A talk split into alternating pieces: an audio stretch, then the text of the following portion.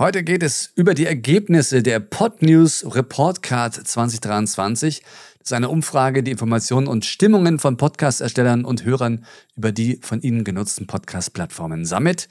Podnews hat die Umfrage im Februar diesen Jahres über 26.000 Abonnenten beworben und mehr als 135 verschiedene Podcast-Ersteller haben teilgenommen.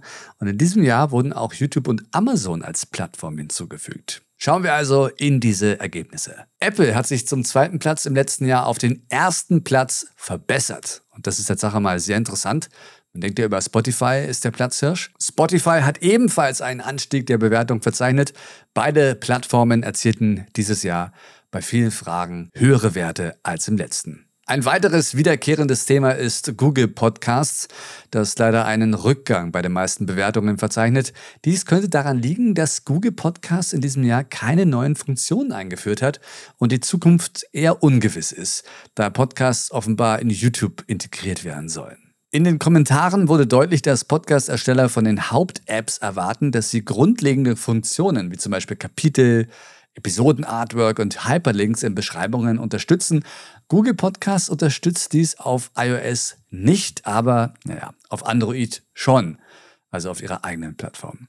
Bei der Frage nach den Einblicken hat Google etwas Punkte verloren, nachdem einige Analysefunktionen auf der Google Podcast Plattform entfernt wurden. Apple hat sich jedoch von Spotify abgesetzt und belegt den ersten Platz. Also ich finde auch, dass die analytische Darstellung bei Apple Tatsache intensiver ist als bei Spotify. Bei Spotify ist es ein bisschen abgespeckt. Apple hat ja auch ordentlich investiert, zum Beispiel in die Monetarisierung und möglicherweise deswegen auch besser abgeschnitten im Mai 21, das ist dann doch schon länger her als gedacht, haben sie ja das Bezahlabo eingeführt und das scheint Wirkung zu zeigen. YouTube liegt ebenfalls hoch im Ranking, was zeigt, dass Ersteller bereits mit der Monetarisierung auf dieser Plattform vertraut sind.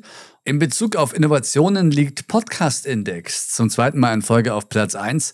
Spotify hat im vergangenen Jahr mehrere neue Tools und Dienste in seiner App eingeführt und auch Overcast wurde von einer guten Anzahl von Personen gewählt.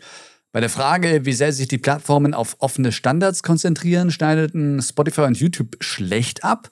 Hier erzielen Podcast-Index, Apple und Google Podcasts hohe Punktzahlen. Was ist eigentlich Podcast Index? Das ist eine Organisation, die Entwicklern und Content-Erstellern hilft, ihre Podcasts leichter zugänglich und auffindbar zu machen.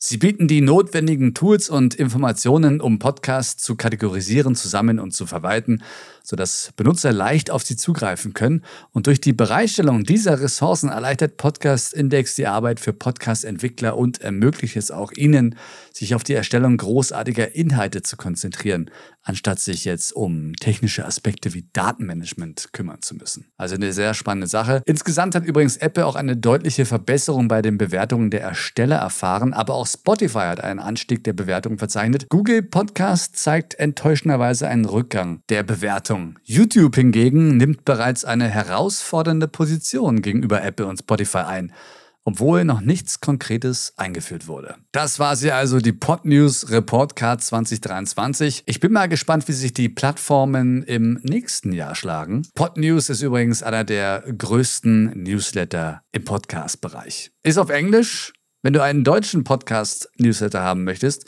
dann abonniere doch einfach den Podcast 360 Newsletter. Der Link ist auch in der Beschreibung und da gibt es auch alle Trends und Informationen zur Podcast-Welt. Und als Audio natürlich hier bei Michael Go.